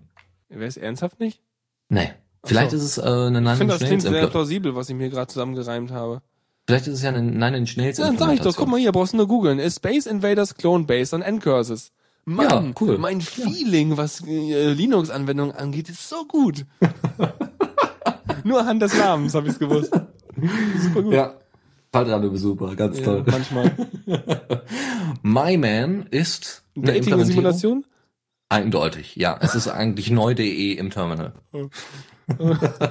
Elite-Partner im Terminal. Voll gut. My man. Nee, Larry, äh, Leisure, Le- Leisure Sweet Larry. ist Ja, es. Nein, nein, es ist Pac-Man. Ach so, oh. Es ist Pac-Man. Oh, my, okay. my Man, das stimmt. Das Ja, ich finde das besser als eine Dating-Simulation. Nee, So irgendwie, also keine so- Ahnung, so irgendwie rein, rein, äh, da kannst du nur Männer daten, keine Ahnung, ist irgendwie so ein ganz, ganz queeres Ding. Genau, genau. ja. Warum nicht? Eigentlich, das wäre eine super Idee. So im Terminal, so ein Text-Adventure so von Ja, wegen. mit so Sprach Sprechblasen dran oder sowas. Zum Durchscrollen und so mit drei Antwortmöglichkeiten. Ja, genau. Dann kriegst du so kleine Herzen und Pluspunkte und irgendwie. so wie in diesen eine ganze- ganzen Japano-Dating-Simulationen. Ja, ja, Ja. und musst du dann die ganze Lebensgeschichte von den Typen Ja, anhören. Ach, ja, die erspielst du dir dann und dann kannst du irgendwie ja. darauf hinarbeiten, irgendwie sich mit dem Typen da irgendwie beim Prom irgendwie, äh, Ja, wenn du komm, 100 guten Abend, kriegst. hallo, kommen Sie mal mit hier. Ja, genau. Also den Rest dürft ihr selber spielen. Und euch ausdenken. Richtig. Gut, ähm, dann, das wär's erstmal mit den vorzustellenden Terminal Games. Es gibt zehn davon. Guckt euch die schön im Beitrag in den Show Notes an, da gibt's auch mal genug zu. Ähm, ansonsten äh, Stunt Rally. Und hier steht Strunt. Nein, es ist die Stunt Rally. Die, die spielt nicht am Strand. oh, krass. Es wird immer schlimmer. Wir sind Oh, bald komm, durch. jetzt hier, komm, macht einen Jingle an. Das geht ja gar Oh nicht. Gott, jetzt muss ich mich selber bei dem Tischen. Oh Gott, nee, ich mach mal lieber. So, bin, bin jetzt fertig. Ja, bitte. Ja, sie geläutet.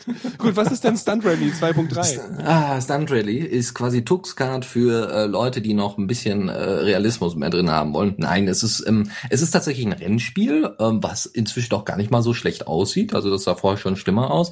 Die Physics Engine ist so ein bisschen problematisch in der Vergangenheit gewesen. Da haben sie wohl auch einige Sachen gefixt. 2.3 ist die aktuellste Version, äh, die wir hier gerade vorstellen. Es gibt insgesamt an diesem Spielchen äh, ein, äh, 1000, wollte ich schon sagen, 153 Strecken, die man jetzt spielen kann.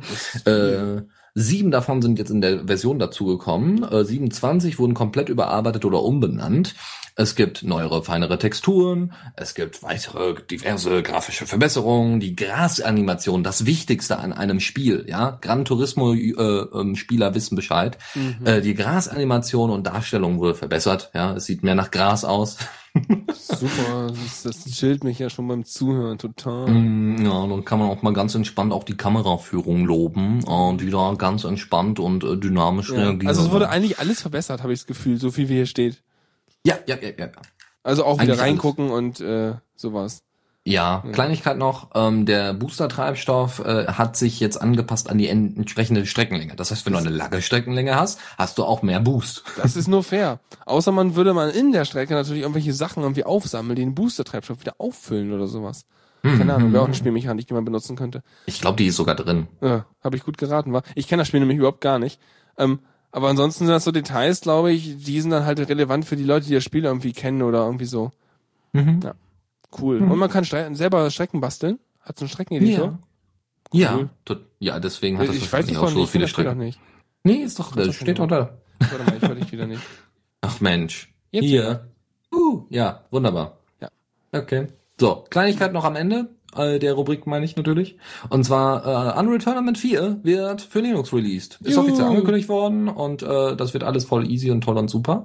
Also die die haben jetzt irgendwie vier, äh, Unreal die Unreal Engine 4.1 unterstützt auf jeden Fall äh, Linux, äh, hat jetzt Linux Support drin, was nicht nur bedeutet, dass Unreal Tournament 4 für Linux kommt, sondern dass natürlich alle Spiele, die irgendwie auf der Unreal Engine 4.1 basieren, dementsprechend höchstwahrscheinlich auch für Linux kommen werden. Ja. Was total awesome Das ist. ist so ähnlich wie damals halt dann Valve anfing mit die, äh, die seine, seine Engine da zu portieren.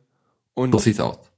ja, und dann halt plötzlich alle Spiele, die die Engine benutzen, die brauchen fast nichts mehr tun, damit ihre Spiele auch auf Linux laufen, was natürlich ein Markt, ein, ein, ein Unique Selling Point ist, mittlerweile halt nicht mehr unique, weil das verschiedene Engines schon machen, aber äh, damit hast du halt einfach die Reichweite und das ist halt ein cooles Asset, wenn sie es mit drin haben in so einem Unreal Tournament Engine Ding. Und wahrscheinlich sieht die auch verdammt geil aus, die Engine, nehme ich an, ne? Oh ja, also Unreal Tournament ist grundsätzlich äh, eine so besser gestellten äh, optischen ähm, Dinge. Ja. Also das kann man vor allem bei, also Epic, das ist ja die Entwicklerfirma, die hat auch unter anderem Gears of War äh, entwickelt und äh, die, ähm, ja, ich glaube, die ist sogar mit der Unreal, ich bin mir aber nicht sicher, ob die mit der Unreal Engine, aber ich denke schon, ja. Also da sieht man schon grafisch, was so möglich ist. Das sah schon ganz, ganz dufte aus. Ähm, Kleinigkeit noch, ähm, sie versuchen Unreal Tournament 4 ziemlich offen zu gestalten. Also es gibt so erst die, die ersten Alpha-Versionen werden kostenlos erscheinen und bleiben und können, können, können genutzt und ausprobiert werden. Und sie wollen äh, sogar ein eigenes Repo auf GitHub veröffentlichen. Sie werden wahrscheinlich das Ding nicht open sourcen, aber sie wollen auf jeden Fall mehr Möglichkeit äh, äh, geben, dass da äh, zum Beispiel Mods gebaut werden können um, und gebau äh, und also mehr entwickelt werden kann für das Spiel, um das Spiel herum, um es dann irgendwie für die User und für die Community irgendwie interessanter zu gestalten. Ja, ist ja auch Added Value, ne, wenn sie es mit drin haben. Also, äh, sie profitieren ja davon. Es ist ja so wie mit diesen ganzen äh, Beta- und Alpha-Dingen, dass die einfach da so viel Feedback und Zeug kriegen von Leuten. Ja. Ja, guck ich dir mein- TF2 an. Ne? Und sonst also, war das auch so, also das kenne ich von vielen solchen Spiele-Engines, dass du sie quasi, ähm, kannst du runterladen, du hast auch irgendwie eine, äh, für, die, für Personal Use irgendwie kannst du einfach so benutzen oder für irgendwelche Community-Projekte und erst wenn du damit irgendwie Geld verdienen willst oder irgend sowas, dann kannst du dir mal die Lizenzmodelle anschauen. So läuft das meistens. Mhm. Weil zum Beispiel gibt's ja auch diese Ogre 3D Engine und sowas und da glaube ich läuft das auch irgendwie auf irgendeine Art und Weise oder die ist komplett frei, ich weiß es nicht. Gab irgendwie auch dieses andere, ach Gott, wie hieß denn das noch? Noch so ein Ding. Egal. Hast vergessen. Gut. Wollen wir dann weiter? Ja. Ja. Mehr Tabs, weniger Tag. äh, ähm, ähm, ähm, äh. Kommando der Woche. Yay, wir haben Kommando der Woche. Applaus, Applaus, Applaus. Und zwar Eck. Denke ich erst so, ja, voll Ack. Aber äh, da wird es nicht damit gemeint, dass man die volle Zustimmung gibt, sondern äh, Ack ist einfach nur ein, es ist kürzer als Grep. Es war Grund 10 auf deren Webseite, warum man das benutzen soll. Ähm, Mhm. Ansonsten, ähm, ja, tut das halt genau das gleiche, was Grab macht. Und es ist schnell. Und Mhm. es hat halt so, also vor allem ist es halt, ja, es hat sehr viele Defaults und äh, also sinnvolle Defaults und äh, kleine Abkürzungen drin, die halt die üblichen Sachen, die man so mit Grab macht, sehr stark vereinfachen, dass man viel weniger tippen muss und so. Und äh, das ist schon nett. Also zum Beispiel irgendwie alles mögliche rekursiv da irgendwie durchsuchen, da macht man halt dann irgendwie äh, ja nur noch irgendwie Eck und dann gibt man das Muster dahinter ein, statt irgendwie grep das Muster und dahinter noch diverse Sachen anzugeben, wo es suchen soll und so. Ähm, was? Ist auf Source Code optimiert? Ach richtig, genau. Das ist so ein Hauptpunkt. Wenn man halt sonst irgendwie sowas durchsucht wie ein SVN-Repository oder so ein Quark, äh, wo du halt immer diese ganzen Metadateien drin hast, wobei das ein aktuelles SVN auch nicht mehr macht. Ähm, obwohl, wer benutzt schon mal SVN? Äh, aber dann benutzen dann halt Git, ja, dann ignorieren wir halt den Punkt Git-Ordner. Und wenn du halt sonst was suchst, dann sucht er eventuell auch darin, also grep wird's tun und das Eckzeug, das ignoriert das schon mal gleich. Also diese ganzen Metadaten, die du eigentlich nicht durchsuchen willst, weil die nicht dein Suchziel sind, die werden sowieso schon mal nicht durchsucht und so ein Kram. Das sind halt so die sinnvollen Defaults. Mhm. Ja, also sonst einfach nett. Ich habe dir einfach die Seite mit den äh, Beispielen und warum man es benutzen könnte äh, verlinkt. Kann man, könnt ihr euch mal angucken. Ist wahrscheinlich relativ klein und schnell und also ich sag mal so, wenn man es auf der Tastatur anguckt, ack, tippt man schneller als grep. Also fast gleich so schnell, aber vielleicht noch ein klein bisschen schneller. Von den Buchstaben her, die man tippen muss. Mhm. Da hätten sie es auch irgendwie so ASD nennen können oder sowas. Vielleicht ist es noch schneller. Das stimmt. So. Oder 1, 2, 3, aber nee, das ist schon vergeben. Genau, oder ich. Wärts, ja. Ja, genau. Querz. Ah, nee, das geht nicht. Dann können nur Quert nennen. Erinnerst du, nee, mal, wenn du mal was programmiert hast oder so. Irgendwann hießen meine Basic-Variablen, damals in Basic, die hießen irgendwann dann Wert. Das kann man so Mhm. geil schreiben, ja. Um, fertig. Ja, die eine hieß Wert, das war dann scheiße, weil dann war halt äh, Wert schon vergeben. Dann musste ich halt Wert 2 machen und dann wurde es kompliziert. Hättest du mal lieber zwei Wert gemacht. Ja, heute machst du halt irgendwie Value und sowas auf, auf Englisch und so, aber damals hieß es Wert. Das kann man Ah, sehr cool. Ja. Okay, Gut, gut. dann haben wir noch Das eine war's. Kategorie haben wir noch, ne? Ja. Mhm. Tipps und Tricks. Bam. Äh, willst du die alle vorlesen? Ich glaube nicht, ne? Mm, Das wird eine kurze Version. Okay, mach mal eine ganz kurze Version hier. Mhm. Wer Bock drauf hat, äh, kleine eigene Wallpapers zu basteln und dafür ein paar Muster braucht und so, um damit dann Dinge zu machen, der kann sich am besten mal SV Genera äh, Gen Generation angucken. Äh, das ist so ein kleines Tool, damit könnt ihr das anfangen, könnt ihr so, so Strukturen und so weiter anzeigen lassen und könnt das dementsprechend dann später verarbeiten, wenn ihr Moment, haben was macht das Ding? Das, das generiert. Es erstellt, es erstellt Wallpaper in Anführungszeichen, also einfach Strukturen, also Texturen, wenn du so möchtest. Okay. Hat das also, Also- so eine Art äh, ähm, Pattern Generator drin? So ein, Genau, genau Okay. das. Und kann das dementsprechend als SVG direkt exportieren und ihr Ähm, könnt damit dann machen, was ihr wollt. Und man hat da so ein, oh Moment, hier gibt's so ein How to Use. Sorry, das wird nichts mit kurz.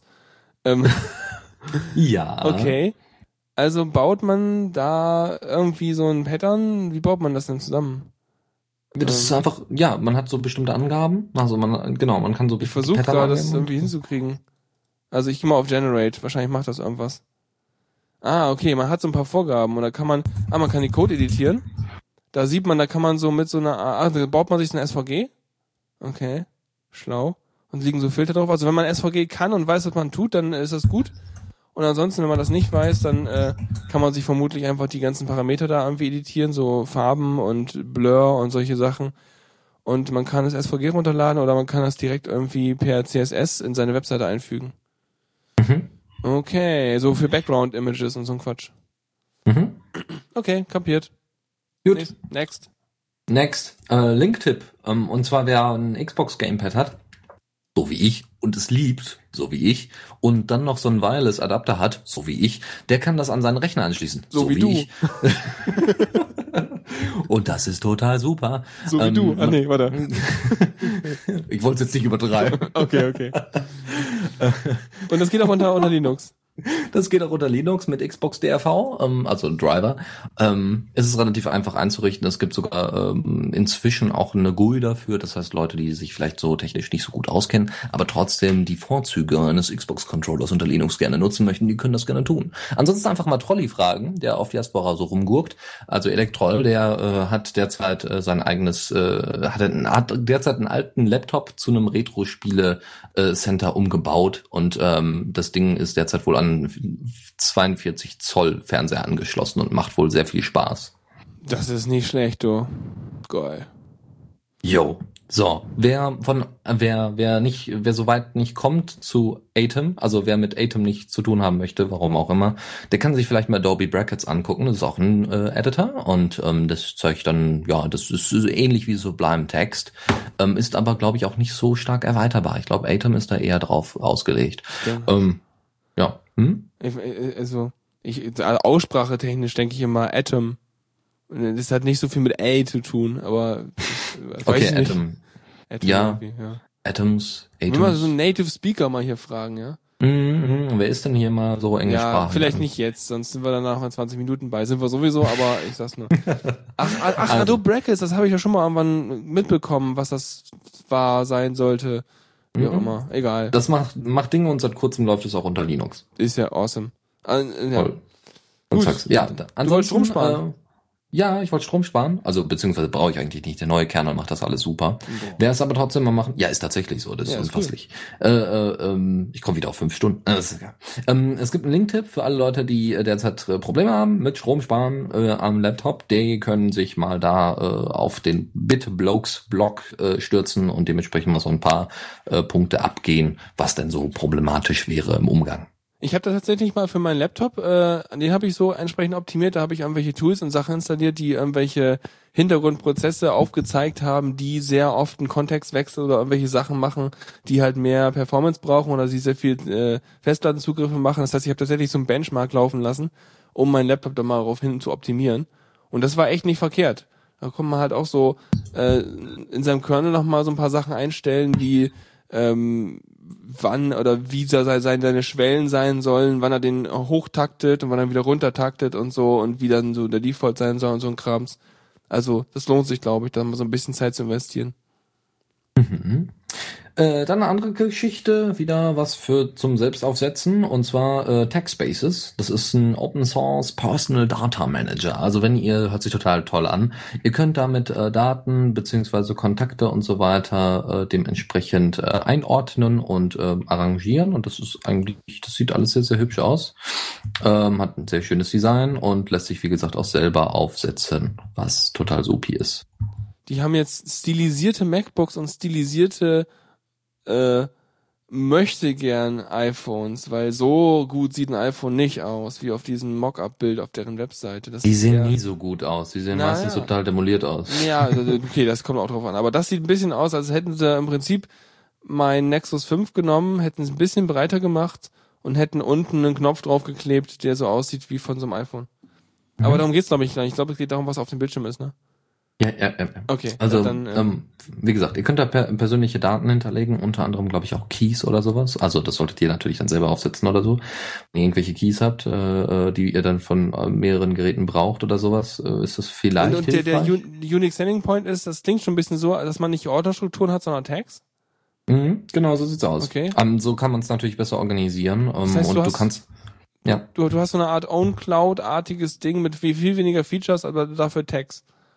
So sieht's aus. Okay, ja. Und du gut. kannst auch Dateiart definieren, du kannst äh, ja noch so allerlei hinzufügen, was ganz hilfreich ist. Wenn du zum Beispiel Fotos hast ähm, und die quasi in so eine On-Cloud-artige Geschichte packen möchtest, dann geht das durchaus, aber du tagst das dann halt, anstatt das dementsprechend in Kategorien oder Ordnern zuzuordnen. Was den Vorteil hat, dass du Dateien nicht in einem Ordner drin hast, sondern in mehreren Tag-Clouds. In Ähm, worauf läuft das? Was braucht man dafür, damit das läuft? Node.js, glaube ich. Ähm, okay. Na gut. Aha. Weil hier steht sowas wie No Backend, No Login, No Cloud. Und ich mir so, okay. Ach, es läuft offline auf meinem Computer. Ach so, ich dachte schon, das wäre irgendwie so ein Webdings, weil das sieht alles so webartig aus. Ja, sieht es auch, ja. Es ist auch mit Node WebKit und Cordova und so Okay, weiter also gebaut. es ist tatsächlich webartig. Genau, es ist in Web geschrieben, also JavaScript hat HTML5. Es würde auch auf meinem. Firefox OS laufen. Oh mein Gott! Oh mein Gott, vielleicht sollte ich tatsächlich eine App dafür schreiben. Nein, du kannst auch da äh, ähm, Plugins und so weiter für schreiben. Also da, Ist- da gibt's auch Schnittstellen. Ist we in Web geschrieben, für Tuxi toll. In Web geschrieben. Ja, Alter. ich weißt das du, gut. ist in Web geschrieben, weißt du. Kommen voll krass mit deinem Computer für offline. okay, gut. Ich komme niemals durch diese Liste durch. An mir liegt's nicht. Ich weiß.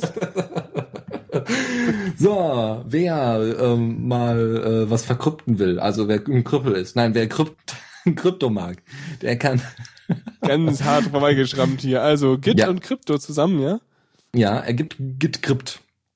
Boah. Was Und macht denn das? Git-Crypt, das, das äh, kryptet dein Git.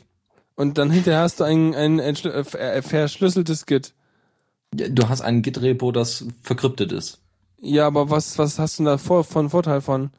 Du kannst es öffentlich zur Schau stellen, auf einem fremden Server zum Beispiel hochladen. Also du kannst zum Beispiel GitHub nutzen, ohne äh, direkt die Files dort Also öffentlich du äh, zu kannst stellen. auf äh, GitHub oder Bitbucket äh, ein privates Repository machen, ohne dass du dann da den äh, Geld geben musst oder was? So ungefähr, ja. Und Aber es geht vor allem darum, dass du eben Datensätze äh, verkryptest, die du vielleicht noch benötigst. Also, Also- das heißt, wenn du irgendwelche Datenbank-Angaben äh, da drin hast, weil du das zum Beispiel mit einem Kollegen dir teilst und der braucht halt die Zugänge dazu, obwohl dann könnte man auch die Dateien direkt Also austauschen. nochmal, Macht um das klar zu kriegen, Ja. das ist quasi jetzt ein, ein äh, Verschlüsselungslayer, der mit in diesem, der irgendwie so, was ist das, ein, ein Plugin für gibt oder irgendwie einen Befehl, man hinterher ausführt oder?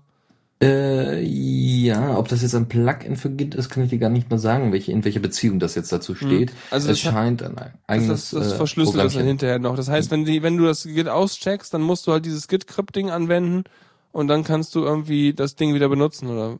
Vor- Vorm Pushen wird's gekryptet und wird's hochgeladen. Und Also wird das automatisch gemacht, das hängt sich so in diese Pipeline ein.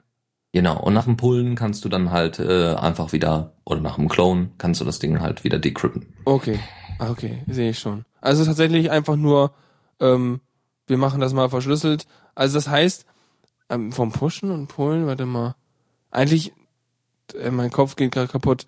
Okay, weil eigentlich hätte ich gedacht, dass es eigentlich beim Committen müsste es ja irgendwie so Dinge tun. Egal. So, Hm. ansonsten lesen wir es einfach durch. Da hat sich jemand sicherlich dieser Andrew Ayler, äh, Ayer, ganz toll was bei gedacht. Bestimmt. Voll gut. Vielleicht kann es tatsächlich irgendjemand verwenden. Ne? Du So, klicken. Ich will was klicken, obwohl äh, das ist das ist total witzig. Äh, Das ist ein, ein Python-Package, um eigentlich Command-Line-Interfaces zu basteln, also CLI-Sachen zu bauen. Ähm, dafür ist es gedacht. Witz ist, du klickst halt nix. Das ist Ja, toll. Das, Ding halt äh, heißt halt unnötig Klick. Du kannst halt einfach Commands bauen und das relativ einfach und installierst halt diese Abhängigkeit und kannst das direkt von PyPy äh, äh, installieren und dann Oh, das ist besser als dieses ArcPass, womit ich noch nie umgehen konnte, vielleicht. Das heißt, äh, äh, endlich kann ich vernünftige äh, Command-Line-Interfaces bauen, ohne dass ich mich mit so einem Quark rumschlagen muss. ja. Das klingt verlockend. Vor allem überlege ich natürlich auch, äh, wenn du so kleine Skripts basteln möchtest, ja, und die jetzt nicht in Bash machen möchtest, sondern du möchtest die halt Ich gerne mache die in sowieso nicht machen. im Bash, weil ich Bash, nee. Ja, ich verstehe das schon. Ja. Ähm, so, und deswegen äh, ist es vielleicht ganz hilfreich, wenn man einen Klick zusätzlich verwendet, um schneller auf diese Skripte zuzugreifen. Ein Klick zusätzlich. Okay. ja. Nee, finde Ja. ich gut. Also muss man sich angucken. Die Homepage finde ich auch sehr schön designt. Also ähm, ist halt äh, ähm, minimal. Man sieht schon, dass es sich um Commander-Interfaces handelt. Es sieht auch so aus. Ähm, kann ich nur befürworten. Ist toll. So, Mhm. gut. Next. Dann, Nico hatte mich vor kurzem, also der im Mumble äh, immer mal wieder unterwegs ist, hatte mich letztens auf äh, EFI Boot Manager ähm, darauf aufmerksam gemacht. Ähm, wenn ihr UEFI habt und ihr wollt äh, da Boot-Einträge ändern, dann könnt ihr das darüber machen. Ich habe das bereits gemacht, habe schon ein paar Sachen entfernt, total super. Wann hat Einfach man denn UEFI, wenn man so einen Windows 8 Rechner gekauft hat? Wenn man Secure Boot hat zum Beispiel. Ja, wenn, das, wenn man ein Windows 8, ich hatte es schon bei einem Windows 7 Rechner. Also Ah, okay. so weit waren die dann auch schon. Hm. Ähm, ja, War schon voll ja, kompatibel, ja? voll eklig. Ja, ja, musste ja irgendwie, ne? Naja. Oder was Jonska schreibt, ne, wenn man so dumm ist wie er. Das hat nichts mit Dummheit zu tun. Das ist nach die Geräte und die Wirtschaft Ich kann nichts und dafür, Stammtisch und. Niveau und äh, aber das Gute Ja. ist, man kann Dinge einstellen. Ja, und das ist immer gut. Das Ja, ist toll. falls es noch jemand nicht kennt. So. Ja, Evi Boot Manager, yes. Und So. Brain brauchen wir auch. Brain. Ja, Brains. Und wer äh, auf Zombies steht und Python kann, Oh. What the fuck, ähm, der kann äh, PyBrain benutzen. Das ist eine Library und dort äh, wird äh, quasi so eine Artificial Intelligence generiert. Also du kannst halt äh, da, ähm, das sind so für, für äh, Ma- Maschinenlernen, Ja, ja, ja. für, für Maschinenlernen gedacht. Das ist eine ziemlich coole Sache. Also ich ja, denke, mal, man kann da ich, ziemlich coole Sachen mal mitmachen. eben, ich kann dir die Fach, Fachwörter mal eben Ja, übersetzen. bitte. Weil Ja, ich tatsächlich Buzzwords. in meiner, äh, in, in, in meinem Master äh, Dingsbums haben wir in der Abteilung für ähm, Machine Learning äh, gesessen. und haben auch in unserer Projektgruppe ein bisschen was gemacht. Also, PyBrain haben sie wieder mal so ganz toll backronymt, ja. Python-based Reinforcement Learning, Artificial Intelligence and Intelligence and Neural Network Library. Ähm, Reinforcement Learning kann man ganz kurz so umschreiben. Ähm, du versuchst irgendwas und verbrennst dir die Hand. Aua. Dann machst du es sehr wahrscheinlich nicht wieder. Du Wer versuchst weiß. irgendwas, kriegst einen Bonbon, machst es wahrscheinlich wieder. Das ist Reinforcement Hm. Learning. Das kannst du maschinell machen, indem du halt virtuelle Bonusse verteilst und äh, Strafen gibst.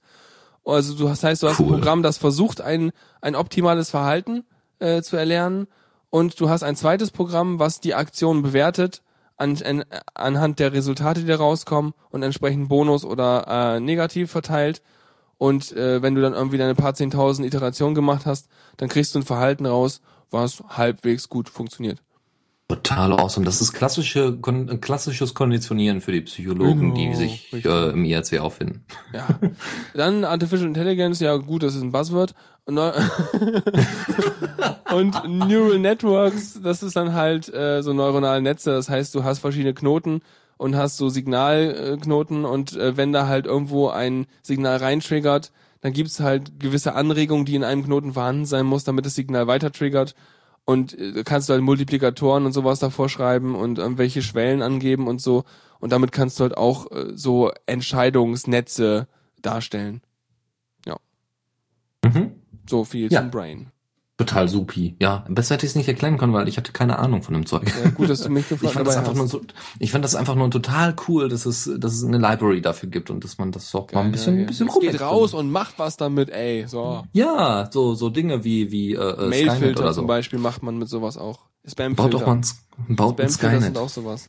Hm? Spamfilter? Ja, Spamfilter werden mit, äh, Spamfilter werden, also ursprünglich früher mal Spamfilter, ich weiß nicht, was Google heute macht, wahrscheinlich irgendwie Voodoo, aber äh, eigentlich wurden die mit Base-Netzen, äh, Base-Filter gemacht, wo es dann, die auch gelernt wurden. Dafür hast du ja immer diesen Spam- und kein Spam-Knopf, den du da in deinem äh, Postfach drücken Mhm. kannst. Ja, ja, klar. und das geht als Bewertung mit ein. ja. Der Und- funktioniert ja. meistens nicht. Wir sind übrigens viel zu lang. Die Erinnerung kommt schon zum zweiten Mal, dass ich meine egal. Sendung schneiden soll. Also, Ja. Tuxi, mehr Zeit. Ja, äh, dann noch hier, ach, das sind nur noch vier Themen, ist ganz, ganz schnell gemacht. easy. Also hier Kleinigkeit, nochmal was fürs Pi und überhaupt für, für kleine Rechner, die so im Netzwerk rumhängen. Goose Bassin. Goose? Bassin. Goose? Was? Das hat doch nichts mit. Hier steht Groove Bizarre. Groove? Ja, Ja, steht da. stimmt, Groove Bassin. Ja, dann, also ich dann, dachte dann, mir so, was, was will der denn mit den ganzen Gänsen in so, in so einem Planschbecken?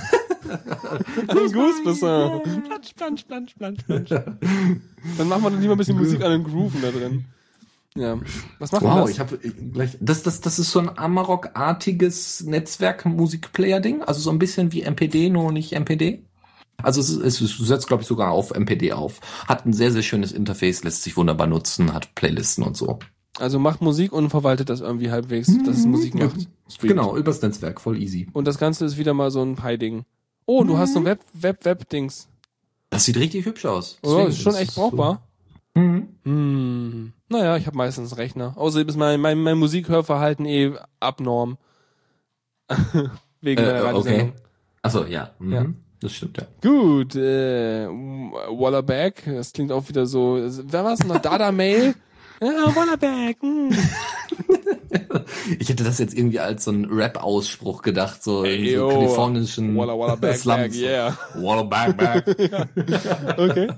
Ja, du kannst damit, äh, ähm, du kannst damit äh, Web Webseiten einfach absafen. Das ist total super. Kannst du speichern Absafen, und dann werden, ja absafen. Ich muss mal ganz kurz die. Linkadresse in den Chat kopieren, weil das ein bisschen assi ist, wenn wir sagen, wenn wir sagen, boah, sieht alles toll aus und die wissen gar nicht, wie es aussieht. Ja, mach. Zum, zum, zum, zum Goose-Bisser vorhin, äh, Groove-Bisser. Ja. Also Wollerberg, was macht das Genau. noch? Also du hast einen zentralen Server, also bei dir natürlich selbst, ist logisch, und kannst dann dort dein äh, Internet, ähm, Internetsachen speichern. Also kann Internetseiten, äh, Seiten, nicht Sachen, Internetseiten speichern mit Bildern und allem drum und dran. Und Also sowas, äh, kannst du dann was. HTTP-Track auch schon macht. Wie Der hat- Instapaper. Ach so, du meinst so äh, Links wegwerfen, äh, we- wegspeichern. Ja, aber nicht nur Links, sondern es werden damit auch gleichzeitig äh, Also er, er ne? catcht sich die Inhalte. Nee, normalerweise hast du ja, ähm, habe ich die installiert? Ich so blöd? Ah nee, doch nicht, habe ich nicht installiert. Äh, wo ist denn das? Internet, Browse, Mirrored, Website. Genau, Web HT Track benutzt man normalerweise, um sich irgendwelche äh, Webseiten zu kopieren. Aber das ist ja Mhm. was anderes hier. Okay. Okay, also es ist, eine, es ist eine Tüte mit Webseiten, die du noch mal lesen wolltest. Mhm. Das Schöne ist, er, er zieht auch gleichzeitig alle Informationen daraus und also er packt jetzt nicht einfach nur alle Bilder damit rein, sondern er oder zieht Werbung oder das Menü noch mit rein, sondern wirklich nur die Inhalte, die nötig sind. Gibt es wohl irgendwelche Algorithmen, die dann eben erkennt, oh, Mhm. das ist der Text. Ja, hier beim BBC äh, Menü, wo Radio 1 steht, das Ja. braucht man nicht. Das lässt sich das ist schon machen. Das ist cool. äh, technisch gar nicht so schwierig, glaube ich. Mal bei, bei Text geht das relativ gut. Das heißt, ähm, weil dann nimmst du einfach sozusagen die Teile im DOM-Tree, die da die höchste Textdichte und die wenigste Tag-Dichte quasi haben und Mhm. guckst dann halt, wie weit du es expanden kannst, bevor anfängt, das so fusselig zu werden außen. Das heißt, dass da irgendwie wie ganz viele Diffs drum rumkommen und so. Und dann hast du es ungefähr. Ich glaube, das werde ich mir mal reintun, weil das ist super, weil dann kann Probier ich das mal zusammen aus und berichte uns dann davon. Mit meinem Tiny Tiny RSS kann ich das super zusammenbasteln und da es ein Webinterface hat, kann ich es mit Firefox OS nutzen. Yay! Gibt's Screenshots? Ja, warte, da. Äh, ja, Screenshots. total Ja. hübsch, total hübsch. Oh, wieder total hübsch. Oh, sieht das hübsch aus. Wollt ihr es aussehen da draußen? ja, doch, komm. Ja, hier, wo, hier gibt's wollt ihr das sehen? Wollt ihr das sehen? Oh je, ist noch. Ja. So, zwei, zwei Kleinigkeiten haben wir noch, dann sind wir auch durch. Und zwar ähm, ein Linktipp, mal wieder. Und zwar äh, für den Blog von Thomas Leister, der einen Test über den Tox Android Messenger gemacht hat. Tox ist eine Alternative für Skype, die Genau. äh, verschlüsselte Nachrichten und verschlüsselte Voice-over-IP-Kommunikation möglich machen soll, äh, teilweise schon macht, aber immer noch nicht so ganz nutzbar ist auf Ich- dem Desktop, aber unter noch- Android wohl schon. Ich weiß noch, wie es irgendwie vor ähm, gefühlt einem halben Jahr oder länger dann irgendwie, boah, es ist jetzt, die Skype ist so tot, jetzt gibt's Talks. uah. Und ich dachte mir dann so, ja, ja, ja, ja, warte mal ab. Irgendwann ist es Mhm. benutzbar. Mhm. Ja, gut. seitdem seitdem äh, es gab ja diese Master Notes hat, die Microsoft irgendwie implementiert hat und eine neue Datenschutzerklärung hat, äh, problematisch. Deswegen, ähm, ja, deswegen gerne mal auf Ja, Tox aber weißt du, umsteigen, wenn nötig. funktioniert, dann kann man das wohl mal machen. Oder Jitsi oder was da, also gibt Palava TV, ist ja auch immer nett. Das sind Mhm. natürlich alles völlig andere Projekte, aber zusammen decken sie so die Grundbedürfnis von ich will was sehen und was hören ab. Genau. Oder Mumble, wenn man nur was hören will und äh, keine, kein Jack benutzt, dann ist das auch super. Mhm. Kleinigkeit noch. Und zwar, äh, es gibt ja das neue Firefox-Design. Ich mag's ja, weil ich schon seit drei Monaten hab. Bin ich schon wieder weg. Hier ist wieder da. Ja, ja hallo. Ja. Ähm, es gibt ja das neue Firefox-Design, Australis. Ich finde das ja total toll, weil ich es schon, seit drei Monaten kenne und Ja. nutze und liebe. Ich hab's einfach Und der- weginstalliert. Verdammt nochmal, Walter, das geht doch nicht. Aber doch, geht wohl, das hat zu viel Platz verbraucht. Okay. Auf jeden Fall, ähm, wer so einige Spezif äh, einige Funktionen wieder haben möchte, wie zum Beispiel, dass man auf einen Knopf drückt und dann geht auf einmal die Bookmarks auf, der kann das wieder machen, indem er einfach eine kleine Mini-Extension, ein kleines Mini-Add-on in Firefox installiert, was äh, Custom Button heißt. Buttons, Custom Buttons. Und dort könnt ihr dann einfach ähm, eingeben, ah ja, ich hätte gerne meine Bookmarks wieder. Pump. Und dann kann man da drauf drücken und dann kommen die Bookmarks wieder. Ähm, also kann man so kleine Actions eingeben, die sonst dieses, die in diesem Chrome-Kontext ausgeführt werden, die man sonst ansteuert, wenn man irgendwelche Add-ons äh, baut. Keine Ahnung, wie das unter Chrome ist. Ich nutze Nee, Firefox. nicht Chrome, das heißt Chrome auch im, im, im Ach so, Firefox. ja, das kann sein. Das sind ja, diese stimmt, Chrome. Doppelpunkt Slash Slash Adressen und so. Mhm. Meine, ja, das ist ja so ein Kontext. Das ist ja nicht der Webseitenkontext, das ist ja der äh, GUI-Kontext. Ja, ja, ja, genau. Mhm. Und die GUI ist ja, soweit ich weiß, mit JavaScript und Ja, das ist auch alles Webseite. Also die ganze, du guckst in der Webseite eine Web Webseite an. Das ist alles völlig. Das ist total supi. Ja, Ja, und ja. creepy. Und ja, ich meine, das be und ist beweist auch einfach genau. Ja, das beweist auch einfach auch nur, dass Firefox OS äh, ähnlich funktionieren wird. Ne? Du guckst ja halt äh, im Browser, im Browser von ist Firefox voll OS. geil. Du, ich glaube, wir sind durch. Ja, wir sind durch. Yay. Und Hast wir du haben- noch was wir haben- Abschließendes zu sagen? Ach, es war wieder wunderbar. Wollt, Und, äh, woll- war- wolltest du auch mal zu Wort kommen? Habe ich dich zu stark unterdrückt hier? Nee, nee, das ging. Also dafür, dass ich äh, den größten Teil der Themen vorbereitet habe, hast du äh, wunderbar gleichgezogen mit dem Sprachraum. Ja, super, weißt du, labern kann ich, obwohl ich so mega müde bin, aber es wird super. Nee, perfekt, genau so muss das sein. Ich hoffe, es war spannend und spaßig und, und lustig und so. Und Ja. ansonsten hören wir uns demnächst wieder, beziehungsweise nächste Woche ist Faltran wieder da mit Lukas. Ja, ich weiß es noch nicht genau, wahrscheinlich schon. Oder ich tausche dann mit Philipp, dass der dann dann macht. Aber ich glaube das nicht. Das heißt, ich bin wahrscheinlich nächste Woche wieder da. Und Mittwoch natürlich. Hm. Ja. Äh, Dienstag jetzt Ja. ist nix, ne? Nee, nee, Dienstag ist nix. Ah. Aber demnächst wieder. Ah, Voll ah. gut. Nee, auch Mittwoch ist wieder äh, Feierabend Feierabend. Das heißt, ihr könnt wieder schön Musik einsenden, weil ich habe noch gar keine Mails bekommen mit Musikvorschlägen von Alben und Sachen, die ihr unbedingt mal mittwochs immer eine Sendung drin haben wollt. Ich sag nur schon mal so viel. es wird ein klein bisschen Freak Fandango Orchestra geben, weil die neue CD ist zumindest schon mal für alle Leute, die die unterstützt haben, raus. Ähm, und von daher äh, seid schon mal dabei. Da gibt's schon mal so ein bisschen Preview. Mhm. Okay, dann schreibt Kommentare und freut euch und schreibt in den Chat, wie es euch gefallen hat. Und mir hat Spaß gemacht. Alles klar. Ja, bis zum nächsten Mal. Tschüss.